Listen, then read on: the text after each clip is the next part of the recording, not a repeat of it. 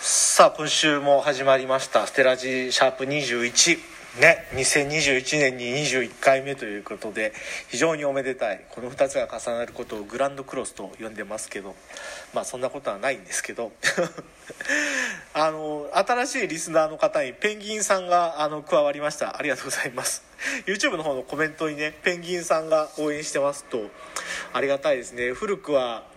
北狐リスラーなんていうのが、まあ、前身の DBS 関西校にはいましたけどあれの下りもさ今思い出したんだけど確か山田三郷さんかな北海道辺りから北狐と一緒に番組楽しみにしてますみたいなメールが来てで向井ちゃんが笑って北キツネなんてエキノコックス持ってるから嫌だよみたいなこと言っちゃってで僕がエキノコックスで苦しんでる北キツネリスナーに謝ってくださいよっつって僕とメソ組んであの攻め立てて えマジで謝るのすみませんでしたみたいな感じの 一くだりが。今思い出して面白いですね。うん天才的だなそこの返しも。反応も。やっぱなあと10年早かったら YouTube 天下取れてたなとかちょっと思ったりするんですよね。言い訳がましいけど。ね。いや嬉しいね。ペンギンがいたりキタキツネリスナーがいたり。もうほぼ動物園ですね。ほぼほぼ水族館。僕のこと園長あいいですね。園長って呼んでもらうのもいいかもわからないですね。あの ステラジの園長です。うん。あいいかも。それちょっとニックネームというか最初の挨拶で言おうかな。そしたらさ園長って何で呼ばれてるんだろうっていうので後でこう過去回を聞いてさあいいね。それでいこう。うん。行くのかな？まあいいやそれちょっとやってみよう。はい。えー、行ってみましょう。ステラジ。さあ始まりました。私がステラジの園長ことスティックノリです。おなんかいいな。さあこの番組は、えー、私が、えー、自作自演でな、ね、漫画並みを聞いてくればりに自作自演で、えー、お送りしていこうと思ったところ皆さんからの毎週熱いメッセージを頂いて、え楽しく明るくお送りしているよくわからない番組でございます。まあとはいえねあの、まあ、毎回再生してくれてる人はどのリスナーね動物リスナーたちが 再生してくれてるわけですよ。今週もね結構過去回を振り返って聞いてくださってる方がいてまあまあ長く続けてれば何か起こるのかなっていうのはあるんですけどちょっとねポッドキャスト、かなり原点回帰なんですけどねもともと昔はポッドキャストで配信してたんですよ。でポッドキャ今頃になってポッドキャストの配信方法を今すごい勉強してまして今でも簡単でアプリでもう何でもかんでもアプリでできるんですけど昔はこうファイルだなんだやってたんですけどあのラレディオトークというアプリに登録をしまして一応前回の「シャープ #20」のオープニングだけ配信してみたんですけど、え、12分区切りを何本でも配信できるっていうアプリただ音声ファイルで配信できないんでその場で、え、配信ボタン録音ボタンを押して喋ってそれを編集するという形なので、まあ、このステラージ的にはこっちの YouTube が一応主戦場なので。あの一度 YouTube にアップしたものをパソコンもしくは iPad などで再生しながらそれを iPhone でこう聞かせながら喋ってる風にするっていうあの よく知ってますよねこれ聞いてる世代だったら。テレビの前にカセット録音方式で今配信してますね。たまに僕の布が擦れる音や笑い声が自分で聞いてて笑い声が入ってたりするんですけど。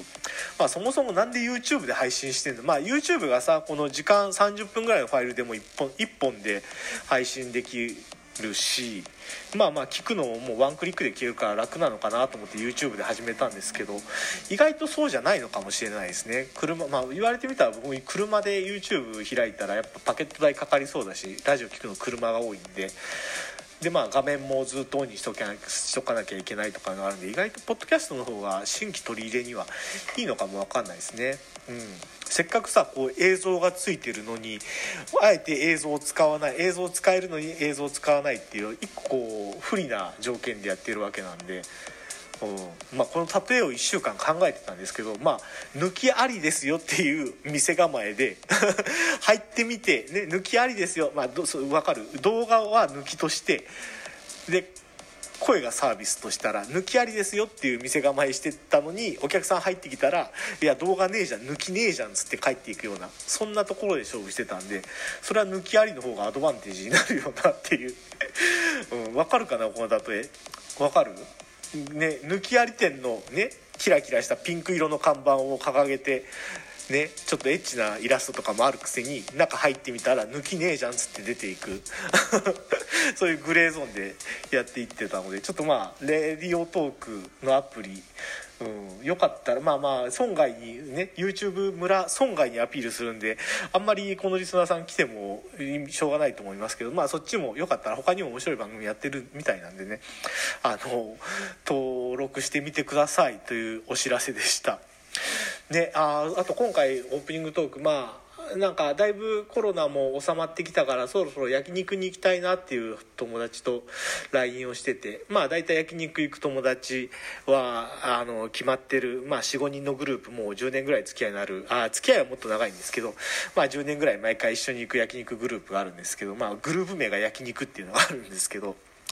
それでまあ言い出す誰が声をかけるかっていうのが結構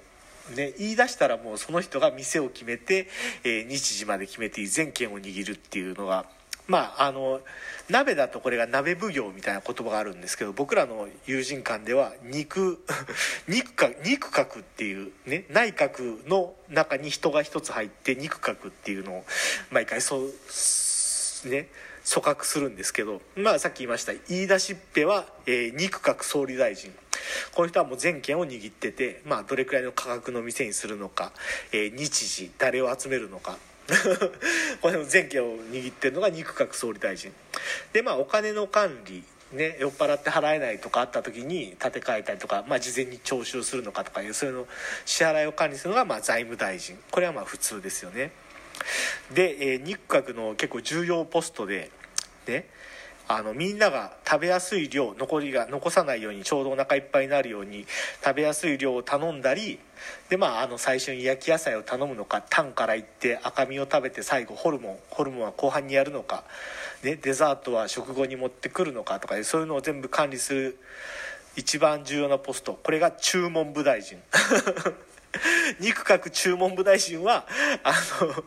そうテーブルの上に皿が垂れないようにとか、うん、食べ過ぎないようにとかを管理する注文部大臣ペースメーカーですよね。でまあその届いた肉を焼くのは、えー肉薬官房長官。内閣官房長官ね。この人はに肉閣総理大臣の隣にいなきゃいけない。肉閣肉薬官房長官。うん、これはもう本当にもうそのままですよね。トングを使って肉を焼いて焼けた肉を取り分けていくっていう。これも身を粉にして働かなきゃいけない。ポストね、うん、これをこう最初に決める段階が一番楽しいよなっていう。じゃあ今回お前肉焼く官房長官なとか。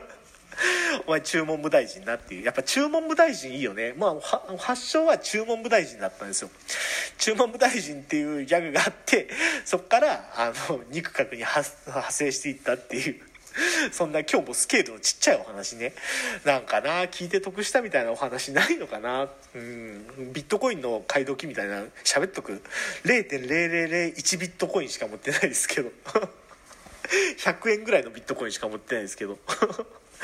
うん、そんな感じですかね。はい。ということで、えー今日も楽しくこの後コーナーをお送りしていきたいと思いますので、皆さんそうだね。また皆さんのそういう食べる時の食事の楽しいルールがあったら、